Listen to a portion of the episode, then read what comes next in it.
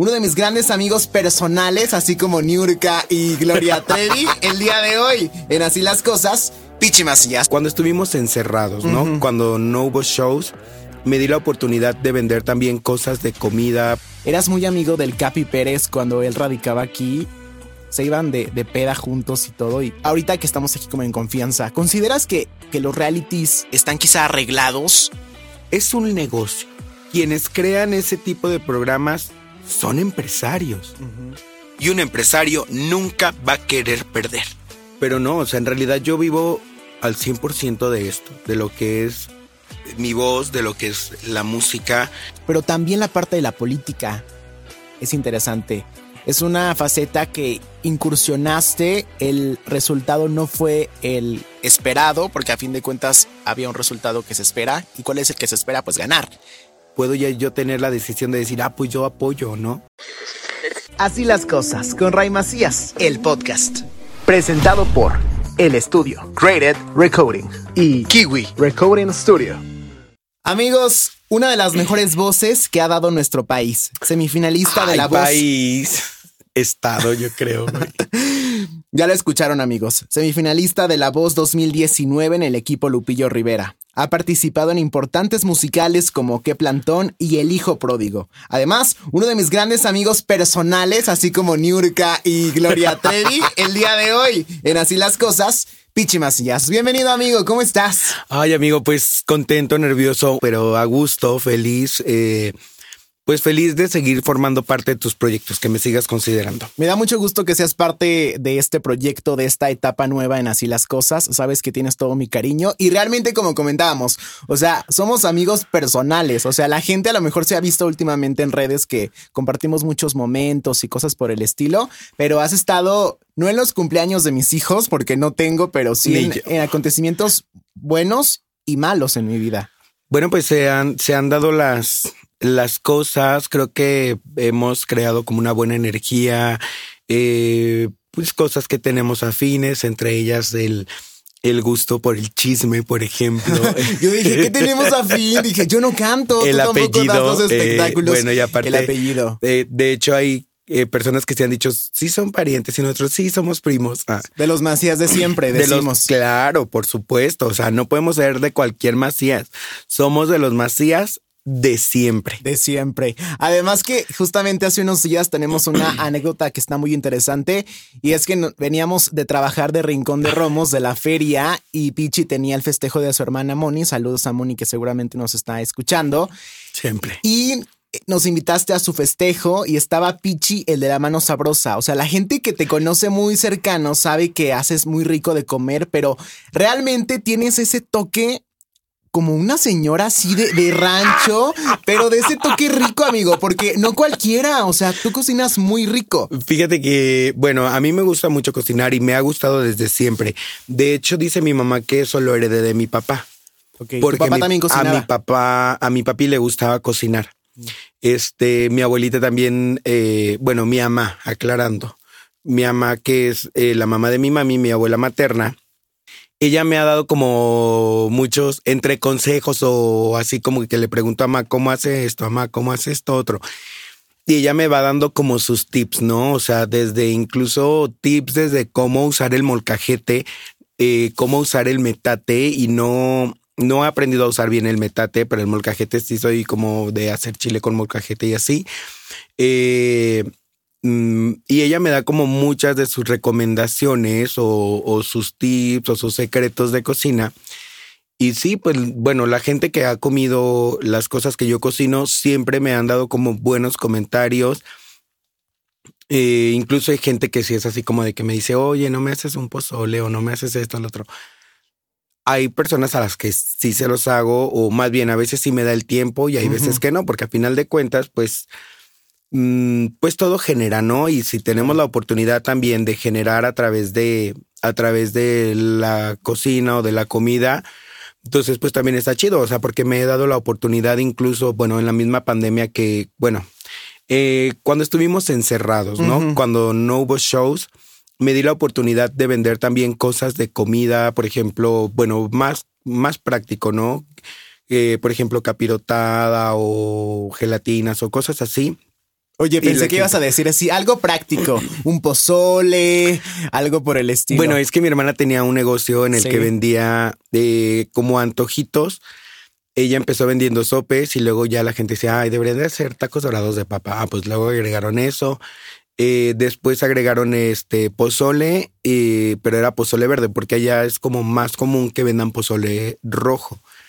Entonces, para salir como de lo normal, ¿Te refieres allá a las ánimas? A las Esta- ánimas, ¿Es el- una comunidad? ¿Es una colonia Eh, pabellón de Pues Arteaga? es una, es una, pues sí, es una comunidad, es un pueblito, un ejido, ¿no? Este. Donde todos son familia o un 80% son familia. Pues hay como dos o tres familias que, De los más que son más de siempre, como, no sé, los Almanza, los Arellano, eh, los Macías. Bueno, son como de las que más, más resuenan, ¿sí? Almanza, Arellano, Macías. Oye, que por cierto, tu, tu abuelo, tu papá, como tú le llamas, donó eh, unas ciertas hectáreas para la construcción de una escuela, ¿no? Sí, mi papá donó para que hicieran una, una secundaria ahí en el, bueno, cerca de donde vivimos nosotros. Y bueno, ahora mi abuela tiene la intención de, quiere donar como para que hagan una preparatoria. No Ah, sé, como que les gusta mucho esa onda. Y también donó que para que saquen fondos para la iglesia y cosas Mm. así, también que un terreno y así.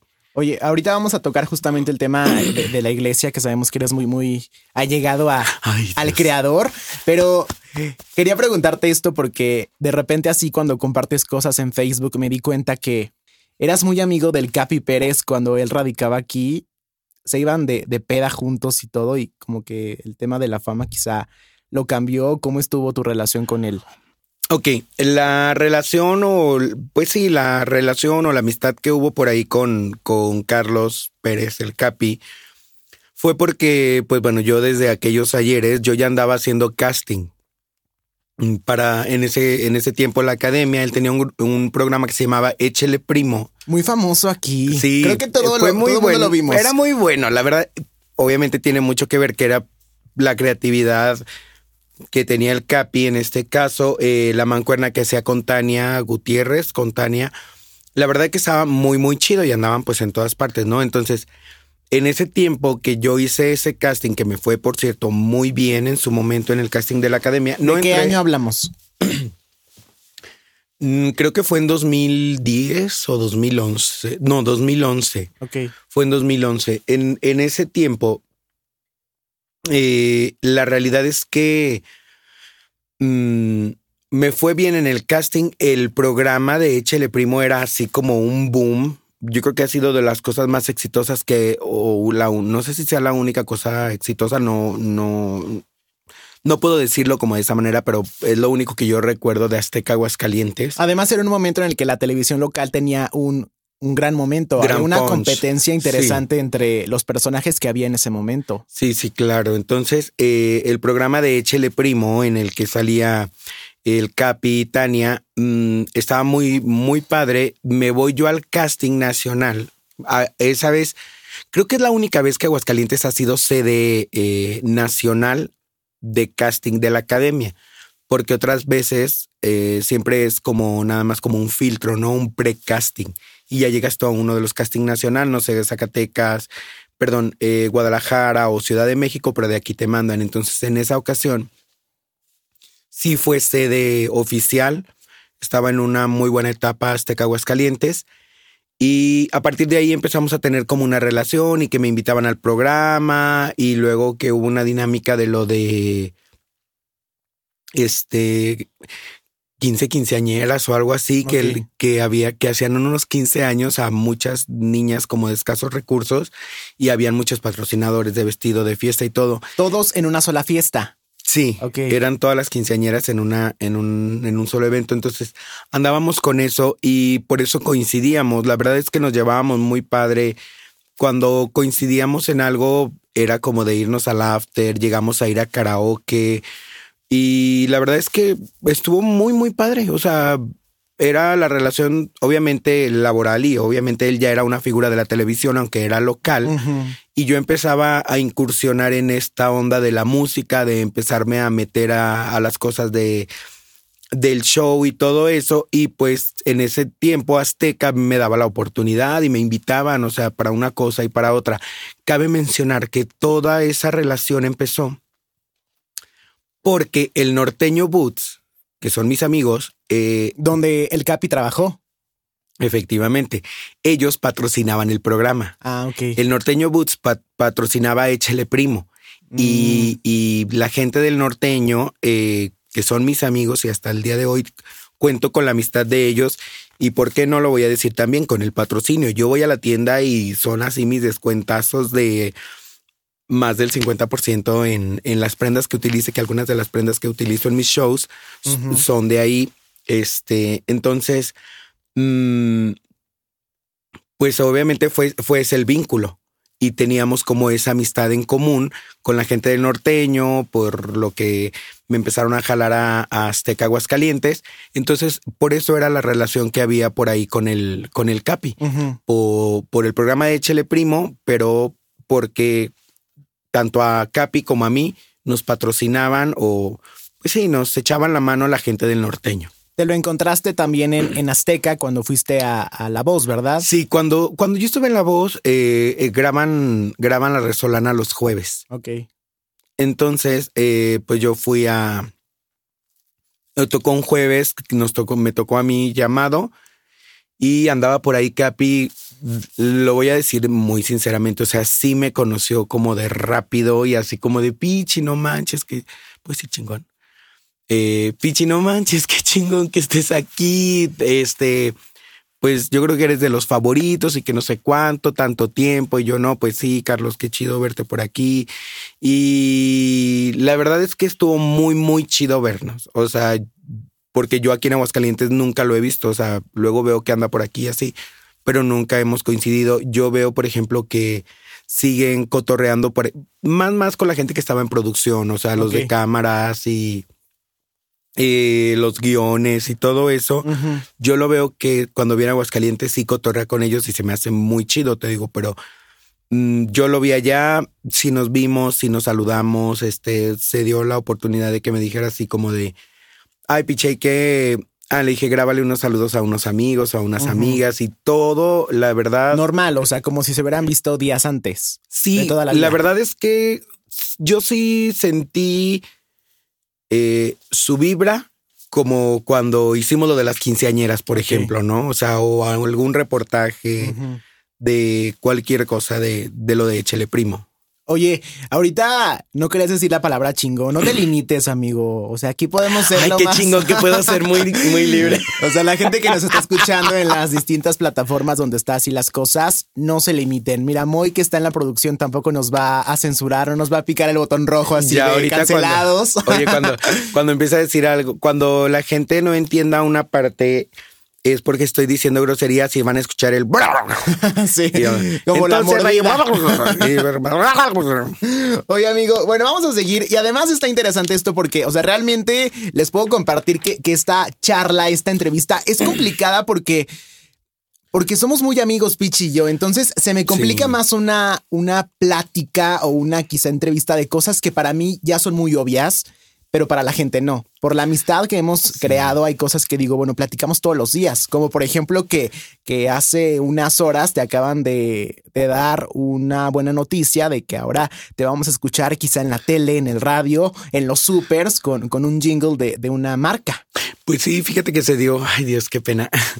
Eh, se dio la oportunidad, hubo un, un casting por ahí. Bueno, me invitaron a un casting y tuvo a bien un amigo de allá de Pabellón que se llama Obed Saludos, pájaro. sugerirme. Ok. Tuvo a bien sugerirme, este, hice el casting. eh, a la gente le gustó, o sea, tanto a la gente del estudio, quienes graban, les gustó, pero pues bueno, como tal, mandaron los castings de las distintas personas eh, y la empresa me eligió. De hecho, el día que, que fuimos a hacer como las pruebas al, al estudio, el casting fue por medio de WhatsApp. Cuando fuimos a hacer las pruebas al estudio, mm, estábamos, eh, pues bueno, teniendo la dirección vía remota, vía una aplicación. Entonces, este, pues no, o sea, Eh, yo estaba muy feliz, la verdad es que sí, muy contento. No sé hasta dónde pueda llegar, en este caso, el que es un jingle, bueno, la parodia que hicimos. Bueno, amigo, para la gente que no sabe qué es un jingle, es una canción de un comercial de una marca o de sí, una empresa, incluso en radio es muy común, como aquí en Aguascalientes, que sería como 105 digital. Ajá. ¿Cuál otro hay? La invasora, la invasora, 98.9. Oye, a mí el que me encanta es el de Cremería Nueva. Ay, no. Nueva. El más legendario del mundo. Y el de los juguetes, el de Navidad. En los más lindos juguetes. Todavía esta Navidad son en 2022 no la escuché.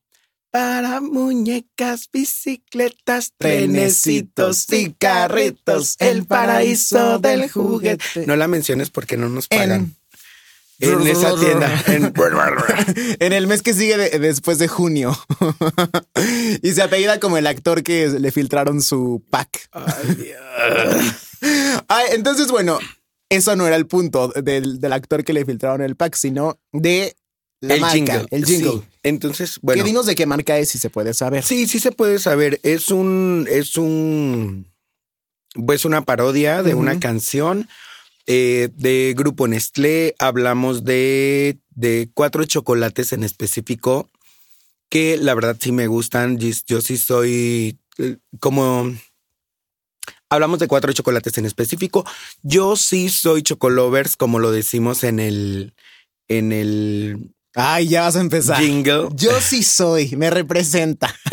No, la verdad es que sí, pero me Sí, da, sé, me da sí, una enorme tristeza porque tú sabes, Ray, que ahorita atravieso una situación de salud en la que no puedo comer tantos chocolates como quisiera.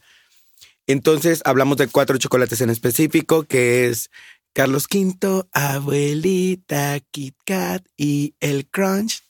Hablamos de esos cuatro chocolates en específico. Es una parodia de los luchadores de la Sonora Santanera. Sí, así es, efectivamente. Entonces está, la neta está divertida la canción. Eh, me decía eh, Fernando, que fue quien me, me grabó, eh, mm, me decía él que hacía mucho tiempo que la gente de la, de la empresa mm, no eran como tan expresivos con alguna de las personas que graba y a mí la verdad me dijeron como muchas cosas. Mm, Se me hizo la invitación pues a seguir haciendo cosas, obviamente a seguirme preparando en esta onda. Entonces, pues la gente que me sigue y que me conoce, ya sea por medio de la artisteada y todo eso y en mis redes, saben que yo siempre estoy constantemente preparándome en constante evolución.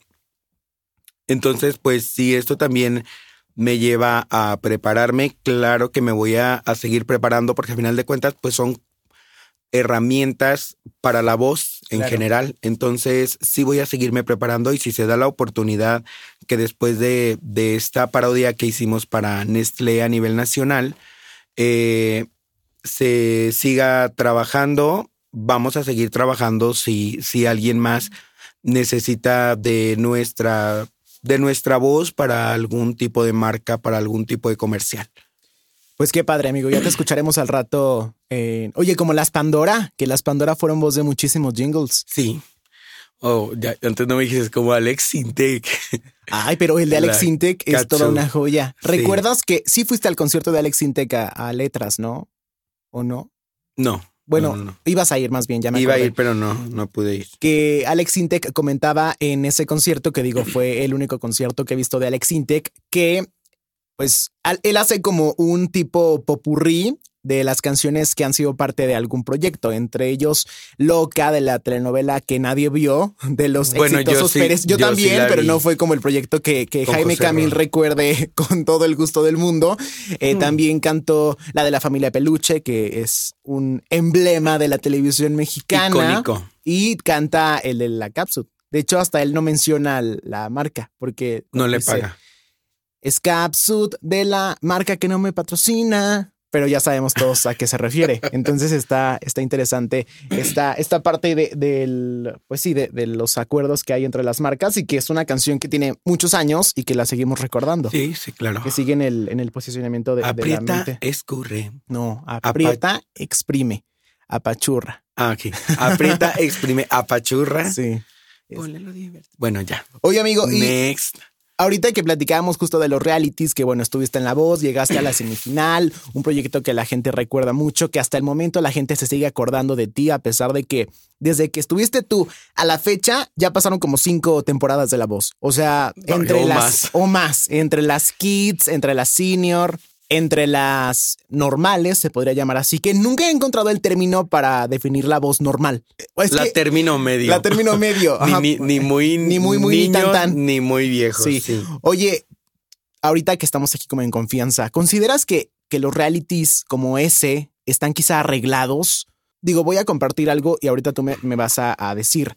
Justo cuando fueron unos grandes amigos, que no voy a decir sus nombres, pero eran Pero los cuates. eh, cuando estuvimos en el proceso, que tú fuiste parte de eso y también yo, yo fui parte como en la parte del creativa y todo este rollo, al momento que mandaban la, la solicitud o los requerimientos de allá para acá, era pues una historia complicada, o sea, platicar un momento difícil de su vida. Y en este caso, estas personas afortunadamente no lo había, no había carencias, no había momentos complicados. Drama, Entonces, drama. como que el programa estaba en un aprieto porque no sabían qué hacer con estas personas. En tu caso, ¿cómo fue o cómo logras identificar eso ya con el paso del tiempo? Bueno, eh, obviamente, como el nombre lo dice, como el nombre lo dice, es un reality y lo que vende son las historias. Claro. Y, y que ya aparece la Rosa de Guadalupe de eso, repente. eso es a lo que iba, pero sobre todo en México, a la gente le gusta el drama. No lee, nos. Nos gusta el drama, o sea, el decir así, de, ay, ¿por qué? Pensé que no lee de leer.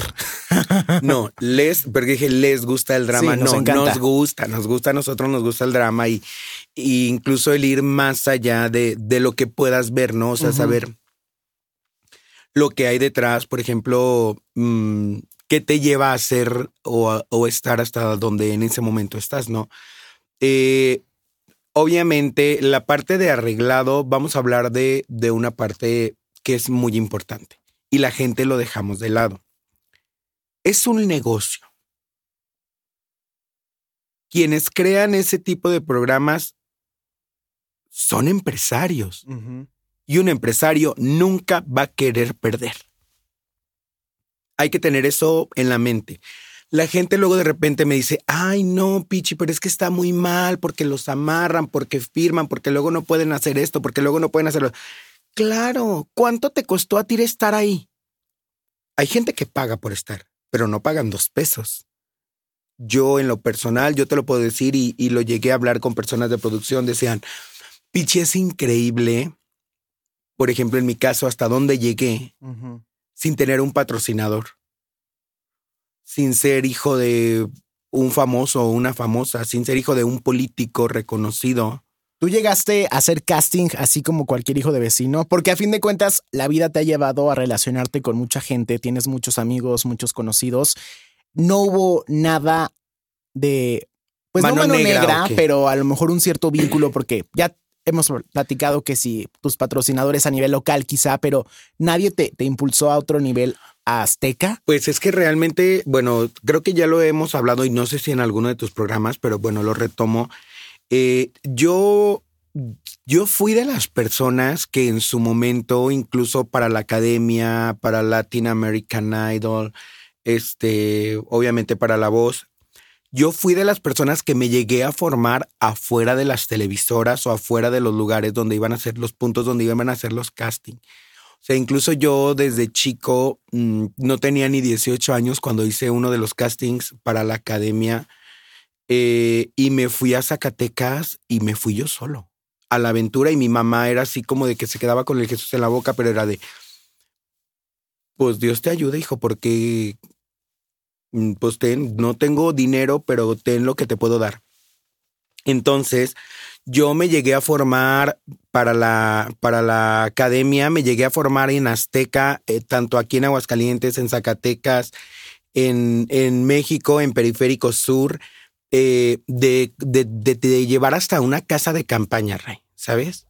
Entonces, eh, acompañado de una de mis más fieles amigas y de verdad que siempre ha estado conmigo en los momentos más, más cabrones, Karina. Karina Udave. O Saludos, sea, Karina. eh, ella siempre ahí impulsándome y apoyándome y sí, motivándome y todo, eh, de, de, quedarnos hasta dos noches.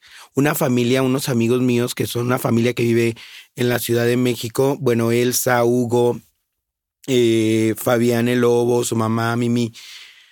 O sea, ellos siempre apoyándome de ir a llevarme hasta un taco. De ir a llevarme taco ahí a donde estaba, de ir a llevarme cobijas, porque llueve en la ciudad, en la Ciudad de México llueve así terrible. de repente. De la nada. De ir a llevarme cobijas. O sea, yo, yo sí fui de ese tipo de personas. Para llegar a La Voz, hablamos de la mano negra en La Voz, yo llegué a hacer audición en La Voz en León, en Guadalajara, y, y ellos tenían, curiosamente, mi base de datos. ¿Cuántos años pasaron para que llegaras a La Voz? Muchos. 10, 10 años. O sea, desde la temporada 1 de Televisa y te tocó hasta que llegó Azteca, que 10 años después más o menos. Sí, sí, sí. Este, o sea, por ejemplo, mi primer casting para La Voz fue en Guadalajara y, y fue literal patrocinado. Mi primer casting para La Voz fue un patrocinio que, que me hizo, bueno, yo, yo le digo padrino, es un, es un amigo y papá de una amiga Mm, mm, mi padrino el Agapo, que me llevaron así a Guadalajara, vamos a que audiciones. Eh, y acompañado de, de, su hija, de mi amiga Isa. Entonces, mm, ellos me llegaron, me llegaron a llevar así a que hiciera casting, ¿no? Eh, después, eh, con otros amigos con los que ya habíamos hecho los casting de, de, la, de la academia, amigos de aquí de Aguas, hacíamos bola, grupo, y nos fuimos, por ejemplo, a León. igual a, dormirnos ahí en la calle esperando la oportunidad de que nos escucharan. La última vez hice un casting en el CEA en Ciudad de México. Lo tengo muy, muy claro porque fue el 23 de abril del año 2017, que fue la última edición de La Voz. Este, y se supone que ellos ya me habían elegido pero en ese tiempo yo no era como fan de revisar mis correos electrónicos. Eh, ¿Se te pasó entonces? Sí. O sea, te eligieron ya para estar en. Me habían, bueno, me, enviaron, me, habla, me habían enviado correo electrónico para pedirme más cosas. Ah, ok. Y, como un filtro antes de la tele. Casi ya era para entrar. Y no, nunca revisé mi correo. Eh, creo que cambié de número de teléfono. La cosa que por azares del destino no fui y ellos tenían mi, mi audición. Ellos me tenían en una base de datos. Cuando me hablan, eh, eh, precisamente para esa voz de, de, Azteca, la realidad es que yo no hice como tal el casting porque el casting fue online, totalmente online. Y fue, era un, eh, una edición muy express, la realidad, muy express. Claro, ya venían de hacerlo en Televisa, pero pues era nuevo en Azteca. Entonces, pues la gente de Azteca pues apenas estaba agarrando la onda. La casa productora sí era la misma. Entonces ellos tenían ahí mi, la gente de, de, de Acun Media, ellos tenían mi base de datos eh, de las otras ocasiones que había hecho mis casting, que pensarás que, que cuando haces casting y te dicen ya no, pasas al olvido, nunca me imaginé que tuvieran mi base de datos. Entonces yo no hice audición ese año. Ellos me hablaron porque me tenían en una base de, datos, de datos vieja. Ah, mira, este había quedado y nunca respondió. A ver, vuelve a contactarlo. ¿Consideras que también fue parte de la transición que tenían de televisora y estaban buscando la forma de adaptarse a esta nueva estrategia? ¿O, pues, o fue suerte o fue el destino? Yo creo mucho. Lo has marcado Yo creo mucho en Dios y te lo voy a decir porque, porque cuando, cuando me hablaron, bueno, ya habías comentado que yo hago muchas cosas ahí en el templo. En ese tiempo traíamos una obra. Eh, una obra de construcción. Ah, ok. Entonces, este, Curiosamente, termina, termino la obra hoy jueves. Les digo a los maestros, saben que ya no hay presupuesto y, me atrevo a decirlo, la realidad es que incluso yo puse un dinero que era mío, luego me lo pagaron, no lo patrociné aclarando, pero incluso, o sea, dinero que era mío, lo puse para que se terminara bien. Entonces yo en, en la fe que tengo me acerqué y dije, Dios, hasta aquí nos dio esto. Mm, pues ya retomaremos después para caminar de, del, del templo eh, a mi casa, bueno, ya viste qué tan cerca estoy, puedo hacer caminando máximo cinco minutos. Y curiosamente yo digo, Dios, pues pongo todo en tus manos. ¿no? Llego a mi casa del templo, lo que hago caminando del templo a mi casa y me entra la llamada. O Era sea, una llamada de, de México.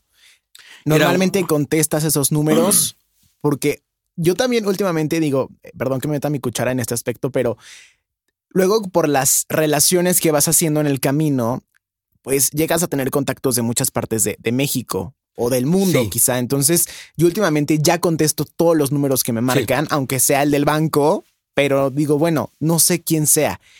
¿Pensaste en decir, no voy a contestar? No, No, no sé. O- siempre o- o contesto. sentiste esa espinita de, o sea, o fue en automático. Sí, es que realmente sí, ese es un punto muy importante. Yo siempre contesto. Afortunadamente, eh, pues el dedicarme a esto, pues me hablan de muchos lugares, ¿no? Sí. Entonces, mm, no, pues sin problema yo siempre contesto. Y rápidamente contesté.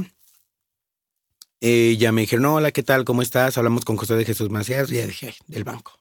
Eh, y ya dijeron, este No yo sí, quiero otra tarjeta, gracias. eh, no tengo dinero para meterle. no quiero invertir. Entonces, pues bueno, me marcan, fue como muy así como de, ah, pues te hablamos de tal, tal, tal, tal. Ahí es lo curioso, cuando me dicen así como de, eh, bueno, eh, tenemos aquí tu último casting, fue el 23 de abril del 2017. Te digo, lo tengo muy marcado porque el 23 de abril es el cumpleaños de mi mamá. Y mi hermana, como siempre, un drama. ¿Por qué no vas a estar en el cumpleaños de mi mami por andar haciendo tus cosas y todo? Y pues mira, o sea, funcionó. O sea, te- me tenían ahí mi, con, mi contacto, mi casting encapsulado, lo tuvieron durante dos años, cambiaron de televisora y mira, se dieron las cosas y se dieron bien, siento yo. Pues llegaste hasta la semifinal, la gente te quería mucho.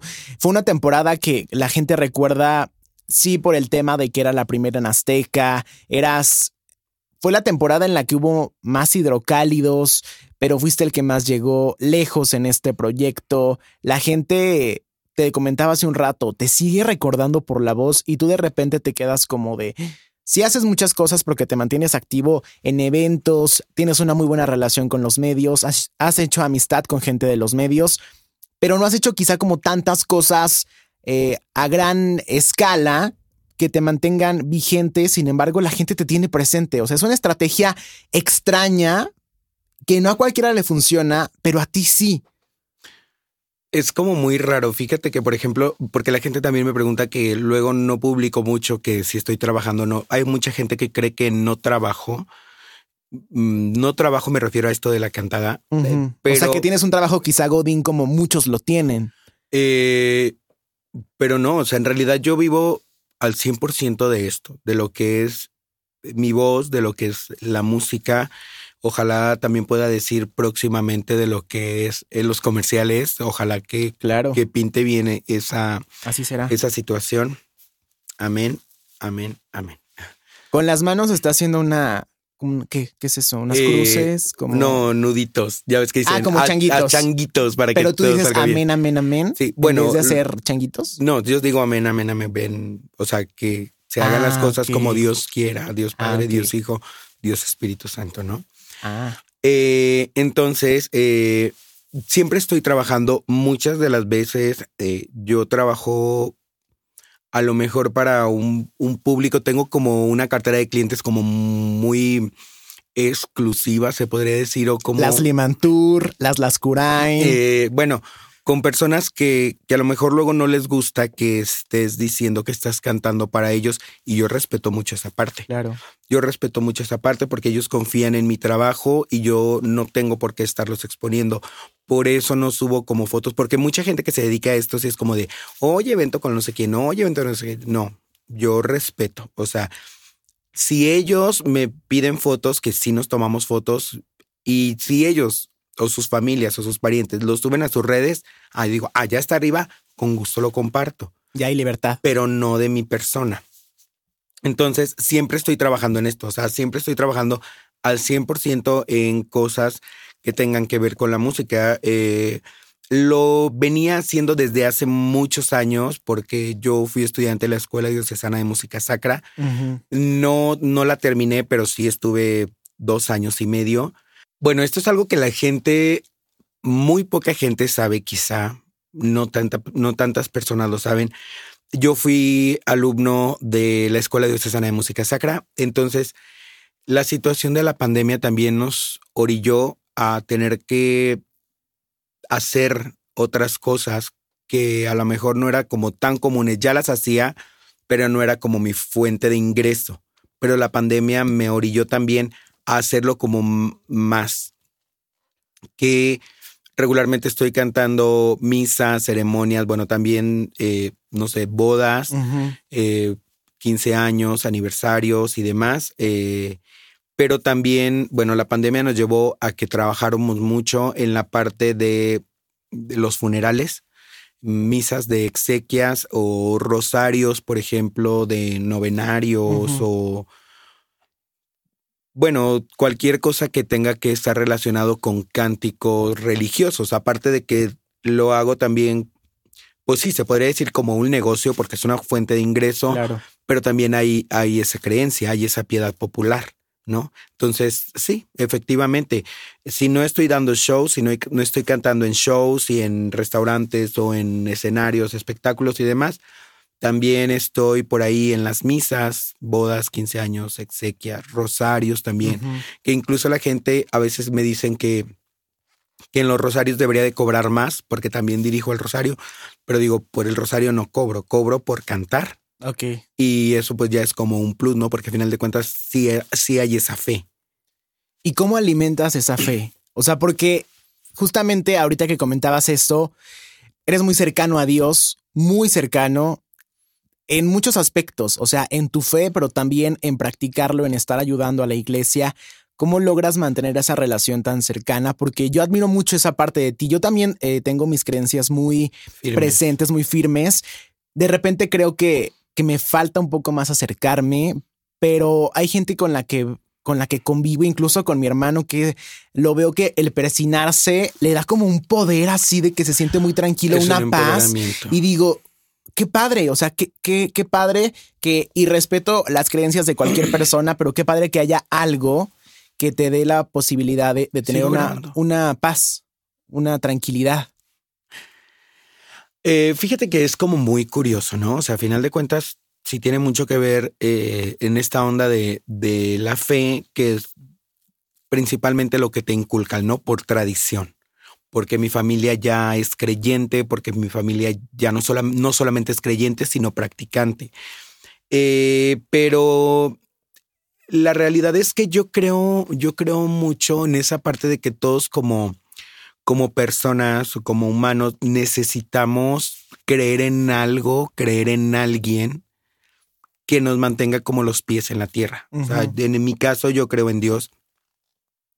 No, no es como, bueno, a lo mejor lo mencionas tú como que está cerca de Dios. Bueno, trato de hacer cosas para estar cerca y no te voy a decir que no y como todos y como muchos también he flaqueado demasiado en esa parte de, de, la espiritualidad. En algunas ocasiones yo también he dudado de Dios y mucho, créeme que sí. Eh, pero no sé, o sea, la verdad es que... ¿Qué te hace, regresar a, no dudar? Es que hay algo muy dentro y, realmente, y lo es, pues los ojos de la fe, ¿no? Que no puedes ver. Sí, es que el hecho de de, no sé, es que siento algo. O sea, sí hay algo que siento dentro, o sea, me simbra. Yo lo he hablado con, con amigos, tengo eh, relación con muchos sacerdotes, amistad se podría decir, la verdad es que sí, y lo he platicado con ellos porque muy constantemente tengo desiertos espirituales vacíos, emocionales, en los que también yo digo, ay, no, es que también es como demasiado, ¿no? El, el hecho de de dejarlo todo en manos de Dios o que va a venir Dios con una varita mágica y me va a solucionar la vida y cosas así. Pues no, también hay que ser como conscientes, ¿no? O sea, eh, tener como también realidad y no caer en, el, fanatismo. Entonces, eh, pues sí estoy constantemente, sobre todo cuando tengo más, más eh, vacío espiritual o que dudo más, es cuando trato de enfocarme más y no en las actividades que hago, por ejemplo, para recaudar fondos para la iglesia o para ayudar, no sé, a X fundación o para recaudar o comprar yo personalmente, no sé, víveres para darle a una familia, a una persona que sé que lo necesita. No, a la parte espiritual, que estoy empezando a sentir, no sé, dudar de Dios, de, la existencia o de la presencia de Dios, y, regreso a la parte de, la oración, pero no oraciones de Padre nuestro, Dios te salve María, eh, ángel de mi guarda. No, no, no. Buscar la manera de estar como en contacto personal con Dios, de buscar y decirle Dios, yo creo que, que existes, eh, pero también necesito que tú me ayudes a no perder esa fe. Claro. Sentirte cerca de cierta manera. Y la verdad es que yo, por ejemplo, estoy muy fan de la música cristiana.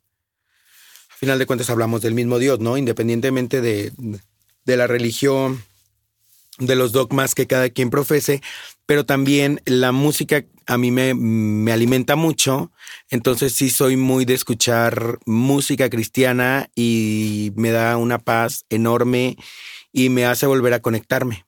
Porque a final de cuentas, Dios yo creo que, que se esconde en, en esas cosas que nos hacen sentir bien. Entonces, Dios, en mi caso, yo sé que eh, Él sabe que, que la música me alimenta y, él me busca a través de la música. Yo así lo siento y yo lo busco a través de la música. Y este, esta cercanía a Dios nunca te hizo pensar en, estar más cerca de él, como por ejemplo convertirte en sacerdote. Fíjate que cuando yo era, cuando yo era mm, adolescente a los 15 años, sí hice como lo de la, la onda esta del preseminario, a lo mejor sí porque ya andaba en ese mitote y me gustaba y que el grupo juvenil y que el grupo de adolescentes y que las Pascuas y todas Pero te viste dando misa en algún momento de, en tus sueños guajiros? No, no, no, precisamente, pero sí hice un preseminario, hice un preseminario. Que es como eh, una prueba de fuego para ver si entras o no. Sí, es, eh, bueno, en ese tiempo eran tres semanas eh, en las que entrabas y vivías un poco lo que era la la vida del seminario, desde te levantas temprano, haces ejercicio, desayunas, vas a la escuela, tienes hora de oración, tienes hora de, de meditación, hora de estudios, hacer la tarea y todo eso. Y lo comes y luego el deporte y, o la misa y cosas así, ¿no?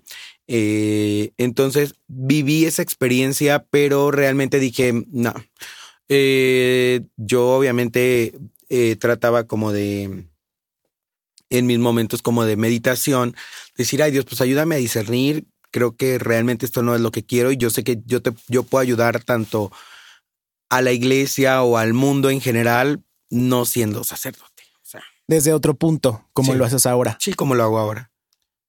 ¿Y algunos amigos que estaban contigo en ese preseminario sí entraron? Sí, sí tengo amigos que, que son sacerdotes, o sea que sí acabaron los 12 años, porque en ese tiempo iba a ser desde la prepa. Tengo todavía relación con algunos, hay algunos que, que conozco, con los que, bueno, al menos el saludo, hola, y así. Eh, otros que se quedaron en el intento y otros que también, bueno, que son mis conocidos o mis amigos, también amigos, que no los conocí en ese proceso, pero por el hecho de andar también ahí siempre de mi totero, pues hasta el día de hoy seguimos teniendo como buenas relaciones y amistades y así. ¿Te saliste solo o alguien más dijo así de vámonos de a dos o de a tres o dijiste yo me voy solo antes de, que o No, yo terminé, terminé las tres semanas de, de prueba y te dan una carta y te dan recomendaciones y si te aceptan o no te aceptan. A mí me, me recomendaban, o sea, mm, no, me no me aceptaron, se podría decir, para trabajar ahí, estudiar ahí la prepa en el colegio. Eh, mm, entonces, pero me decían que... Y tú siquiera, gracias. Querían ya me quería ir. Que volviera, que viviera una parte que se llama eh, seminario en familia o algo así, que les van dando como todavía el proceso eh, pero van una vez a la semana con la familia, tienen pláticas espirituales y todo esto para que una vez terminando la prepa ingresara a lo del curso introductorio, pero realmente yo dije no, o sea, no es lo que yo quiero. Lo tuyo. Y justamente, pues ya vimos que si la pichi, el de la mano sabrosa, en la cuestión de la gastronomía. Eh, oye, el eslogan El eslogan. es de otra. No, saludos a, a la de la mano sabrosa, que creo que ya no tiene sucursales en Aguascalientes, ¿o sí? Nada más en la feria. Ah, nada más en feria. Bueno, saludos. Y eh, también, bueno, ya la parte de, de la, de la iglesia, ¿qué vas a decir? Y te iba a decir algo que era muy conocido, eh, lo de Doña Petra, porque siempre los meseros eran homosexuales. Entonces decían, Ah. vamos a comer con los jotos. Ah, ok. Eso es algo de- Era un chiste local. Eh, una referencia más bien, no Mm. era un, no era un chiste, era una referencia, porque siempre los meseros eran personas de la comunidad LGBT, Mm. pero te hablo de aquellos años de feria, o sea, porque era un, realmente un referente. Eh, bueno, sobre lo que yo he escuchado o he leído y, así. Pero había ese dicho, vamos a comer con los jotos. ¿Y dónde eran los jotos? Con Doña Petra, la de la mano sabrosa. Ah. ¿Sí sabías o no? No, sabía. es que tu cara sí fue así como de- Es de sorpresa. Oye, bueno, ya hablamos sí de estas facetas. La música seguirá siendo parte de, de esta historia Sí, que estamos platicando, pero también la parte de la política es interesante. Es una faceta que incursionaste, el resultado no fue el esperado, porque a fin de cuentas había un resultado que se espera. ¿Y cuál es el que se espera? Pues ganar. No ganaste, pero de entrada vamos a comenzar desde el principio. Un día casual les voy a platicar. Eh, Pichi me invita a un evento que tiene en la inauguración de unas casas o algo por el estilo. Un fraccionamiento muy nice. Ajá, empezamos a platicar así de, bueno, ya estamos aquí, hay que hacer una entrevista de qué andas haciendo, el evento, tan tan, y de repente, como diríamos, me la dejó caer y me cuenta, pues voy para candidato A a, regidor. regidor de el municipio de San Francisco de los Romo, mejor conocido como San Pancho.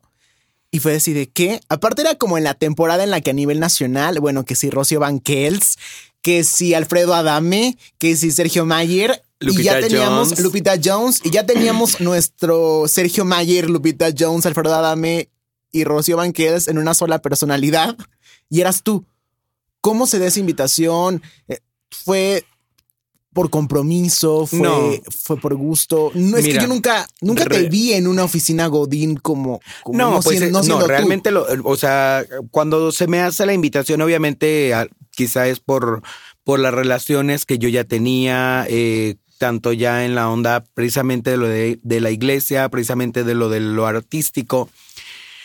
Entonces, eh, pues al ser como una persona que la gente ubicaba, no lo voy a decir como una figura pública, no. O sea, una persona que la gente ubicaba, pues era una manera de quizá atraer, ¿no? ¿Eras un gancho? se podría decir. Entonces me invitan y yo así como de, ay no, pues yo no sé. Eh, cuando me hacen la invitación, eh, me comentan esta parte, o sea, bueno, obviamente yo ya había participado en cosas políticas, pero como apoyo, tanto apoyo moral y apoyo eh, físico, no sé, desde porras y cosas así, con otras personas obviamente esto de la onda de la política, pues siempre nosotros como artistas siempre estamos involucrados porque te contratan, ¿no? Que al meeting, que al evento, que el día de la mamá, que el día de la familia, que cosas así. Entonces, pues ya hay como una relación con ciertos políticos, ¿no? Eh, otra cosa era que también a mí me gustaba esta onda de la parte social. Eh, ¿En qué sentido? Pues el apoyo, ¿no? Y, y siempre he estado como también apoyando fundaciones, de mm, tratando de crear también como vínculos. Entonces, mm, como que esa parte me agradaba, el decir, ok, ahora no va a ser como que me yo tenga que ir directamente a pedirle a alguien que apoye, sino que puedo ya yo tener la decisión de decir, ah, pues yo apoyo, ¿no? ¿Cuál es la función de un regidor para la gente que no sabe? Un regidor es como un diputado en chiquito, un diputado de un municipio. ¿Qué decisiones tomas? Eh, pues estás detrás de lo que, de lo que, de las propuestas que hay por parte del, en este caso, del alcalde, eh, pero también tú tienes tus propuestas, pero también manejas una cartera. Eh, no sé, hay quien, eh, uno de los regidores se le da la cartera de seguridad pública, uno Mm. como servicios públicos, no sé, agua potable, alcantarillado, agua potable y alcantarillado, que es el mismo. Y en este caso, a mí lo que me ofrecieron fue algo que en un tema en el que yo realmente se podría decir que si no domino, estoy involucrado, Ok. que es en la parte cultural. A mí me pidieron esa parte, o sea, como de que yo me enfocara en lo cultural. Y la verdad es que yo firmemente o fielmente creo en que la cultura eh, cambia vidas en general, cambia mentes. Y, y era una. Yo tenía un proyecto mm, y puedo decir tenía, y si hay la oportunidad de retomarlo, lo voy a retomar. O sea, volverías a, a participar en, en una A candidatura. lo mejor, no sé si yo como candidato, pero sí apoyando para que un proyecto como ese se pueda llevar a cabo. Oye, Porque- pero interesante esto, digo, eh, un paréntesis, o sea, dices que, ok, estabas dispuesto a esto y dispuesto también a dejar de hacer tus cosas o ibas a seguir haciendo eh, una, unos 15 años un sábado y el lunes estar en un cabildo. O sea, Pues ¿cómo iba a ser esa ca- parte? Casi cabildo es siempre eh, solamente como ciertos días, ¿no? Eh, pues obviamente habría que, que tener como una, un equilibrio, porque yo sí lo dije desde el inicio, yo no voy a dejar de lado mi carrera, independientemente de, de lo poco o lo mucho que pueda hacer, ¿no? Pero yo nunca pensé como en dejar de lado la artisteada. ¿Y cómo crees que lo hubiera visto la gente del municipio? O sea, los, pues sí, los habitantes. Pues yo creo que sí bien, te voy a decir por qué, porque a final de cuentas así me conocieron. Ok. Así Y alguien te tiró así de cómo el cantante. Claro, claro. Y lo peor, y lo voy a decir así con todas sus letras, lo peor, personas que más me tiraron fueron amigos míos personales que yo he querido y he apoyado, eh, al menos moralmente, y mi familia. De verdad que sí. ¿Qué o sea, te como decían? que yo que, que yo que, que iba a saber. No, pues el punto es que nunca me dijeron a mí, ¿no? A mí que me digan en cara y yo pronto. Oye, Me pero los acomodo. ¿sigues hablando con ellos? ¿Has encarado a alguien o a nadie? Sí, pero pues ah, le juegan a la loca con, con mi familia, con los que son parte de mi familia. Sí lo hablé personalmente. Fui y dije, a ver, que tú dijiste y que yo dije y que. ¿Durante la campaña? Sí, Ok. porque no estaba chido. O sea, tú puedes, yo, yo decía, y yo se los dije a ellos, yo puedo esperar que todo mundo me tire basura. Y a final de cuentas a eso estamos expuestos, al andar en este tipo de cosas. Y aparte, pues yo me dedico a la artisteada, pues la gente no siempre les caes bien a todos. Pero no te esperabas Pero eso de dije, tu familia. yo no me esperaba esto de mi familia. Y más que tu familia es como muy muégano. No, es que era la familia por parte de mi papi. Ah, ok. O O sea, ¿Te lo esperabas quizá poquito? Entonces, pues sí, porque ellos son así, pero no lo esperaba como tan así. como que O a lo mejor cuando ellos empezaron a decir cosas, no, no pensaban, perdón, cuando ellos empezaron a decir cosas, no pensaban que me iban a ir a decir y mucho menos pensaron que yo los iba a ir a encarar. Ah, ya. Qué fuerte. Oye, pero ahorita que platicábamos que quizá eras el gancho, pues también había algo interesante de por medio y es que la tan mencionada Karina Eudave era la que iba para presidenta municipal de, Sí, de eso San fue, Pancho. que, eso fue lo que a mí me hizo aceptar. Lo viste como un, no, no lo quiero decir como un favor, pero me quiero referir a que era como un, así como tú me apoyaste en algún momento de mi carrera a formarme y dormirme afuera de una televisora, yo también quiero estar contigo en un proceso así de, de decisivo. Es que nuestra amistad, mi amistad con Karina va más allá de lo que pueda hacer la política, lo, lo que ella tenga en su carrera política y de lo que yo pueda hacer o no hacer en mi carrera artística. O sea, entre Karina y yo, más que, mm, más que amigos o más que en su caso cuando me llegó a contratar, que puede ser mi clienta eh, mm, o cosas así, más que cualquier cosa, hay una hermandad. O sea, ella y yo como amigos, neta, hemos vivido momentos difíciles como amigos, pero como amigos lo hemos sabido resolver. O sea, hemos, hemos tenido incluso etapas en las que decimos, ay, güey, hay que darnos vacaciones. Y nos damos vacaciones de amigos y no nos vemos así, no sé, una semana, 15 días, un Qué mes, joya. que ni nos escribimos. Qué padre. Pero ahí estamos y yo sé que, y ella sabe que lo que ella necesita, conmigo cuenta. Y yo sé que en momento más difícil o lo que sea, lo que yo necesito y le hablo, ella va a estar. Claro. O sea, son muchos años de amistad. Me creó, es- eso me creó en amistades con algunas otras personas eh, de la política, el hecho de, de yo serle leal a lo que yo siento. Sí, a una amistad. A una amistad, a una hermandad. Que va por encima de una candidatura o de un partido político sí, o de sí, claro. Entonces, obviamente, sí tuvo mucho que ver. O sea, a final de cuentas, yo sí he tratado como de apoyarla a, a ella en lo que ha hecho, pero también tiene mucho que ver que yo sé cuánto ella confía en la parte como de la cultura. A ella le gusta mucho la lectura, a ella le gusta mucho la parte como del teatro, eh, le gusta como mm, en general las cosas que tengan que ver con la cultura y todo eso. Te lo digo porque mientras ella fue, por ejemplo, diputada, ella me decía, hay que llevar una obra.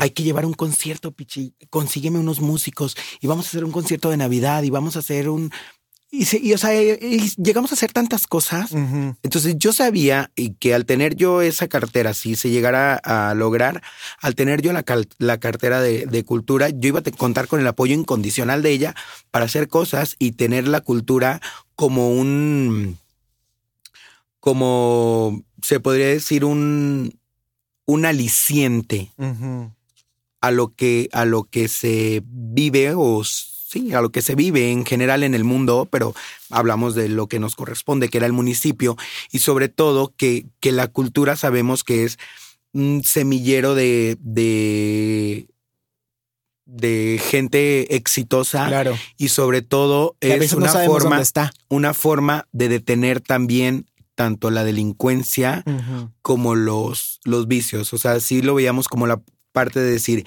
que mi hijo se refugie haciendo teatro, haciendo pintura, haciendo fotografía, haciendo música, cantando, bailando, actuando, a que se refugie eh, en las drogas, en el alcohol, o sea, que, que, sean adictos a hacer cosas productivas y no destructivas. Entonces lo veíamos como una parte en ese sentido. O sea, el proyecto que teníamos, la verdad, sí era muy bueno, tanto lo que ya conocíamos, lo que podíamos crear y sobre todo los vínculos que en particular yo ya tengo con amigos que se dedican a hacer todo esto eh, de, arte en general.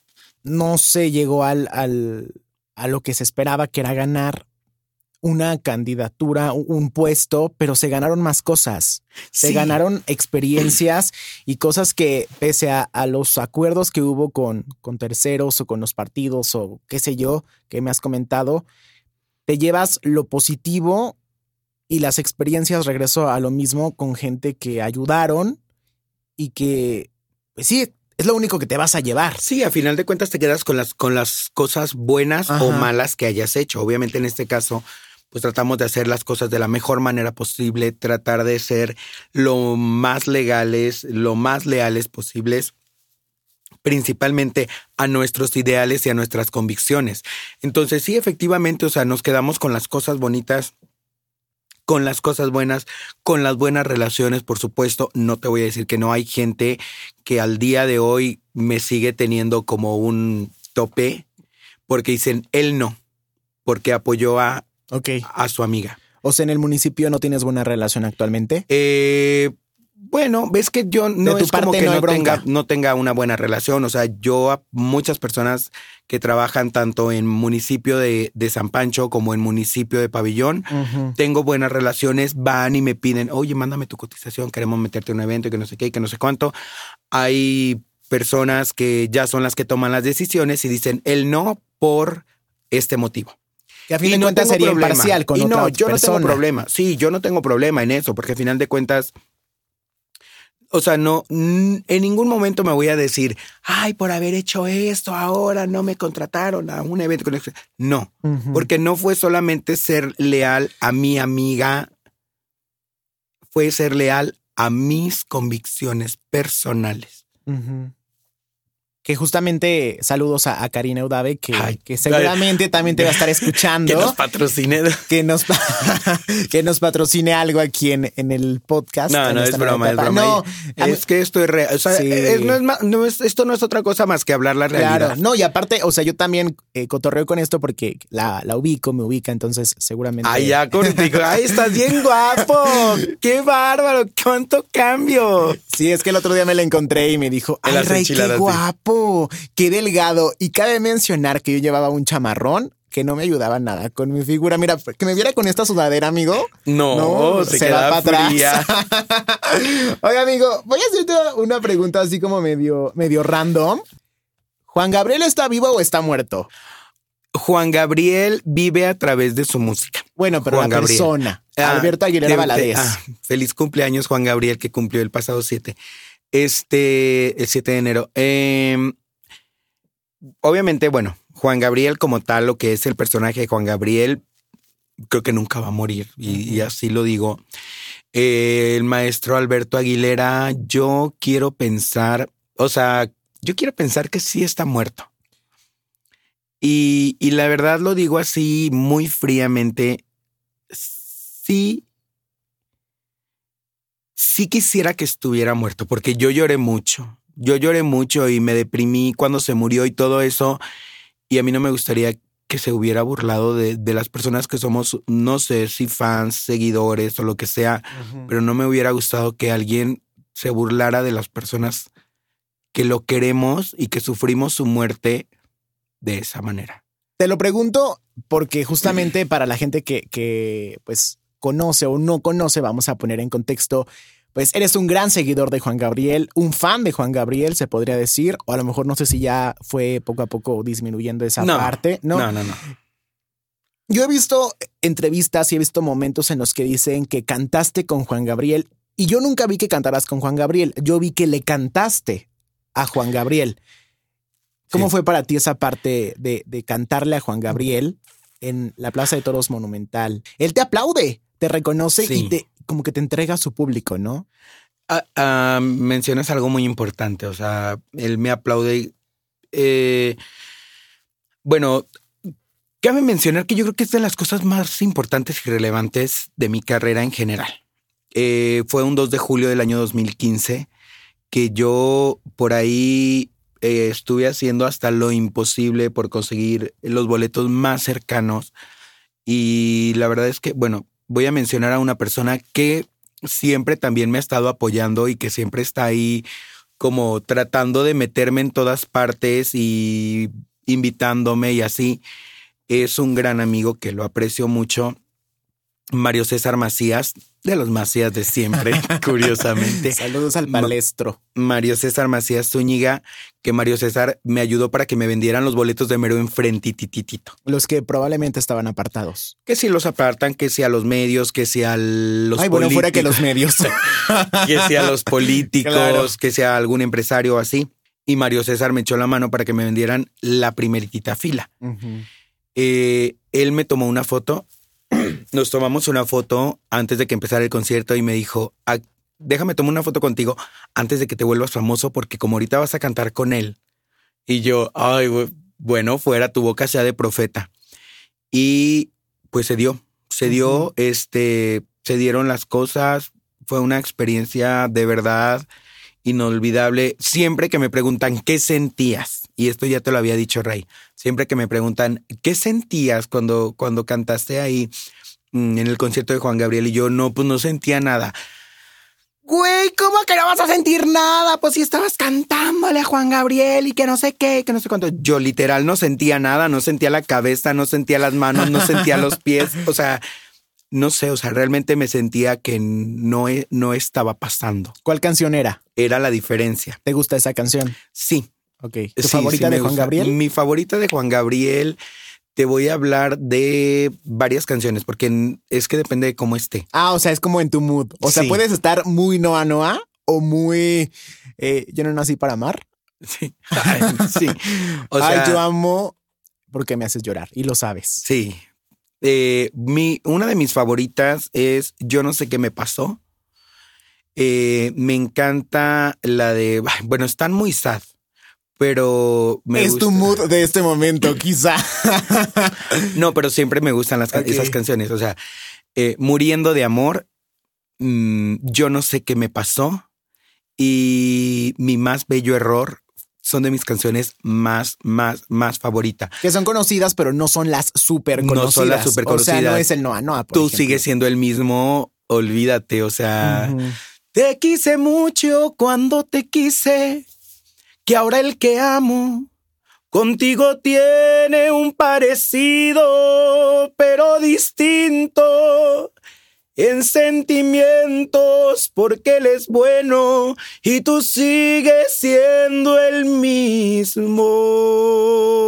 Abuso, por ejemplo, es una canción que... No, no, no, no, o sea, es que son muchas las que me gustan, o sea, no puedo decir una sola. ¿Te gustan por su letra? ¿Te gustan porque te identificas Por por, su ritmo? Me gusta, es que la misma música me atrapa, o sea, no sé, eh, mm, qué buena suerte y qué divino volver a verles, amigos míos. Te recuerdo dulcemente, te recuerdo dulcemente. El día de tu cumpleaños, el día de tu santo, Navidad y Año Nuevo. En mi mente vive siempre, en mi mente vivirás, porque eres el recuerdo que jamás quiero olvidar, aunque sé que puedo y debo, pero no lo haré jamás. Te recuerdo dulcemente. Ay, qué padre. Ay, no, es que Qué si decimos de Juan Gabriel, Sí, sí, sí. O sea, es yo tengo toda una todas las de la canciones, o sea, tengo muchas canciones de Juan Gabriel así como que aquí en, todo momento. No hay un día de mi vida que no recuerdes a Juan Gabriel. que no escuche al menos una canción de Juan Gabriel. Claro. Sí. Y hasta creo que inconscientemente pasar por algún lugar vas a escuchar algo. O sea, ya sea una de él o una composición de Sí. él. Sí, sí, sí. Eres una persona muy familiar, la familia siempre está presente, Dios siempre está presente, eres muy entregado, muy apasionado, pero de todo esto que haces, si pudieras definirte en una sola palabra, ¿cómo es Pichi Macías? ¿O cómo es José de Jesús Macías más bien? Eh, ay, no sé. No tengo una palabra. Pues yo creo que intenso. Siento que soy muy intenso eh, en, general. Son, soy muy intenso en cualquier cosa que haga. O sea, porque mm, así me dure, no sé, una temporada, pero quiero estarlo haciendo, haciendo, haciendo, haciendo. Y me enfoco como nada más en, en lo que esté haciendo. O sea, si voy a estar haciendo algo de la iglesia, hasta que lo hago y hasta que lo termino y ya. Incluso al grado de, de quedar hastiado. O sea, así como de, ay, ya Pero das de todo. que me harto, pero sí, en, en general, en lo que haga. Ok. Este. Ay, no, pues no sé. Yo creo que eso, porque sí soy muy intenso. Cuando me enojo, me enojo de una manera muy intensa, Sí, muy, nada. muy. ¿Y qué te falta por hacer? O sea, ¿qué consideras que te falta por hacer? Porque has incursionado en claro. muchas cosas, pero algo que no hayas hecho, que me atrevo a decir que, pues quizás hecho de todo. Pues fíjate que sí he tratado como de hacer de todo, porque hasta de trabajos de, no sé, De albañilería. albañilería, Sí. jardinería, eh, o sea, no de todo, hasta matelachín. Danzante. eh, danza, sí, mm, sí, eh, sí, sí. comida, incluso vender comida, ya lo dije. Ah, pues no sé, o sea, he tratado siempre, pues no sé, algo me llama la atención y lo hago. No es como que en este momento diga qué me falta de hacer. Obviamente, qué me falta de hacer. A mí, no como José de Jesús Macías Macías, sino como Pichi Macías, el cantante eh, o el artista o el intérprete en general, eh, eh, intérprete. eh, concretar, obviamente, lo que es mi carrera, ya hacer cosas como más sólidas, más palpables y quiero pensar que este va a ser un año bueno para hacerlo. Eh, y pues sí, o sea, enfocarme al 100%, creo que debo de enfocarme al 100% en la en lo que es la música y empezar a, a ya dejar cosas en lo que ahora hoy en día consume la gente que es plataformas, Ujú. no, no solamente a lo mejor redes o cosas así, sino plataformas en general. Eh, porque hay gente que sí me dice así como de, ay, Pichi, ya te queremos oír en nuestras pedas, pero pues tenemos que poner YouTube, Claro. porque todavía no estás por allá en, en Spotify o en Apple Music o lo que sea. Vamos a empezar a trabajar en esa parte. Pues que pongan el podcast en la peda. Sí, y todos, ay, y todos, Todos en de- el en- entre Sí. el drama y luego, ay, no, alabaré. ala-". Pero es que es justamente eso, amigo, porque qué padre que seas así de apasionado, qué padre que seas tan entregado, qué padre que en Aguascalientes haya talento de, de tu nivel, pero ¿por qué no volar? ¿por qué no irte?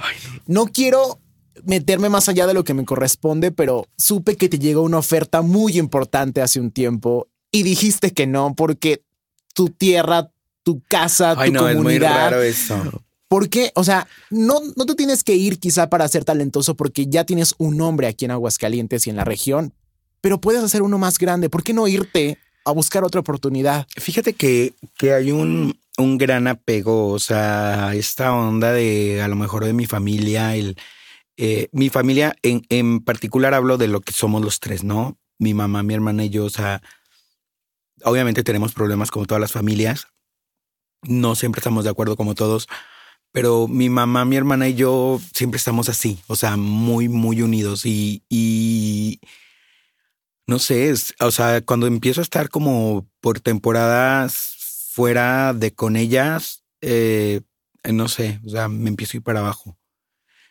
Hay mucho apego en ese sentido, a lo mejor por la situación que, que enfrentamos o que enfrentó mi mamá, ella también siempre nos quiere tener juntos y todo eso, pero no me limita. O sea, mi mamá sí me ha dicho así como de, hijo, si te tienes que ir, si tienes que ir, o sea, es momentáneo, vas y, y aquí está tu casa, aquí está tu nido, tú puedes ir y hacer todo lo que tengas que hacer y Ujú. cuantas veces te vayas, son las mismas veces que vas a poder regresar a tu casa, que vas a poder regresar a tu nido, que vas a poder regresar conmigo. Eh, incluso hemos hablado ella y yo de esa parte y así como de que ahora pues estamos realmente cerca siempre por medio de, de las redes sociales, por medio del internet, por medio de los teléfonos, que nos podemos ver, que nos podemos hacer la videollamada, que nos podemos dejar el bonito mensaje y todo eso. Pero sabe, ¿no? O sea, yo creo que, y de hecho lo he estado pensando, ya te lo había platicado, o sea, si quiero tomar como algún tipo de terapia que me ayude como a desprenderme en ese sentido. Del nido vacío que le llaman de cierta manera, ¿no? Pues sí, sí, Pero como a la inversa. Sí. Oye, amigo, qué padre, qué joya platicar contigo. Ay, es- Qué, qué padre estar aquí eh, eh, teniendo esta charla que la tenemos todos los días. Prácticamente diario nos hablamos para platicar Sí, de aunque sea un nuestras mensaje, cosas, una historia. saludarnos, criticar si es necesario también. por supuesto. Pero tú sí eres todo lo que ya mencionamos en este episodio, pero creo que lo que más rescato, digo, hay muchas cosas, la persona es algo que, que admiro mucho, pero la parte de que, si a mí me preguntan quién es un intérprete, eres tú.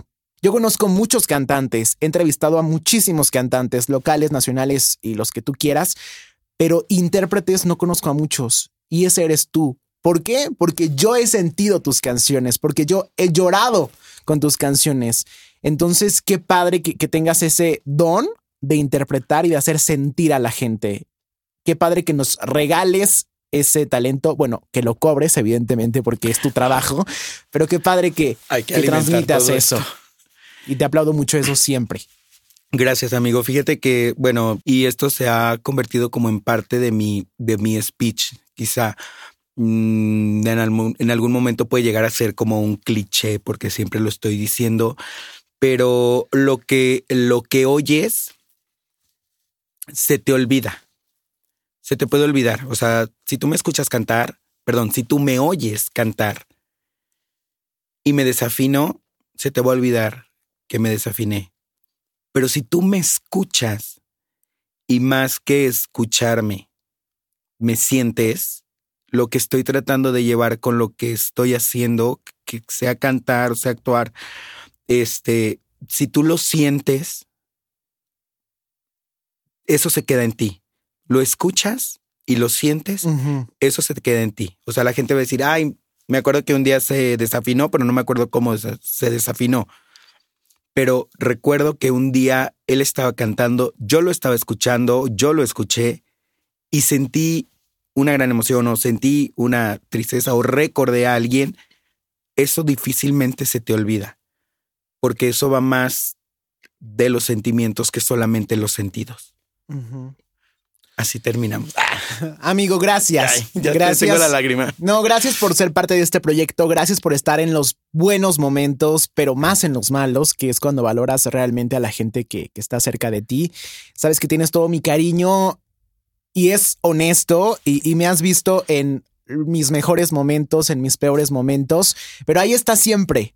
y, y te aprendo demasiado todos los días porque quisiera tener la energía que tienes tú, quisiera tener la pasión que tienes tú todos los días con tus amigos, porque siempre estás ahí en todo momento, con todo mundo. Entonces hay mucho que aprenderte y ojalá que la gente que nos está escuchando eh, le haya servido esto para quizá motivarse con ciertos eh, factores y también para reconocer que, que tenemos un talento muy grande en Aguascalientes y ese talento eres tú, amigo. Te quiero mucho. También te quiero, amigo. Gracias. Y gracias a todos los que escuchen. Ojalá que, que haya algo bonito para ustedes y sobre todo, pues que si dejó algo bonito en ustedes, lo compartan para poder dejar algo también en las demás personas. Así es, amigos. Y gracias por ser parte de, de, esta nueva etapa, amigo, por ser el padrino de este proyecto. Gracias a Moye en la producción de este podcast y nos vemos en el siguiente y nos escuchamos principalmente antes que vernos en el siguiente episodio de Así las Cosas, el podcast. Adiós. Así las Cosas con Ray Macías, el podcast. Presentado por El Estudio, Created Recording y Kiwi Recording Studio ofrecen para ti grabaciones, mezclas y máster. Más información al 449 102 5815.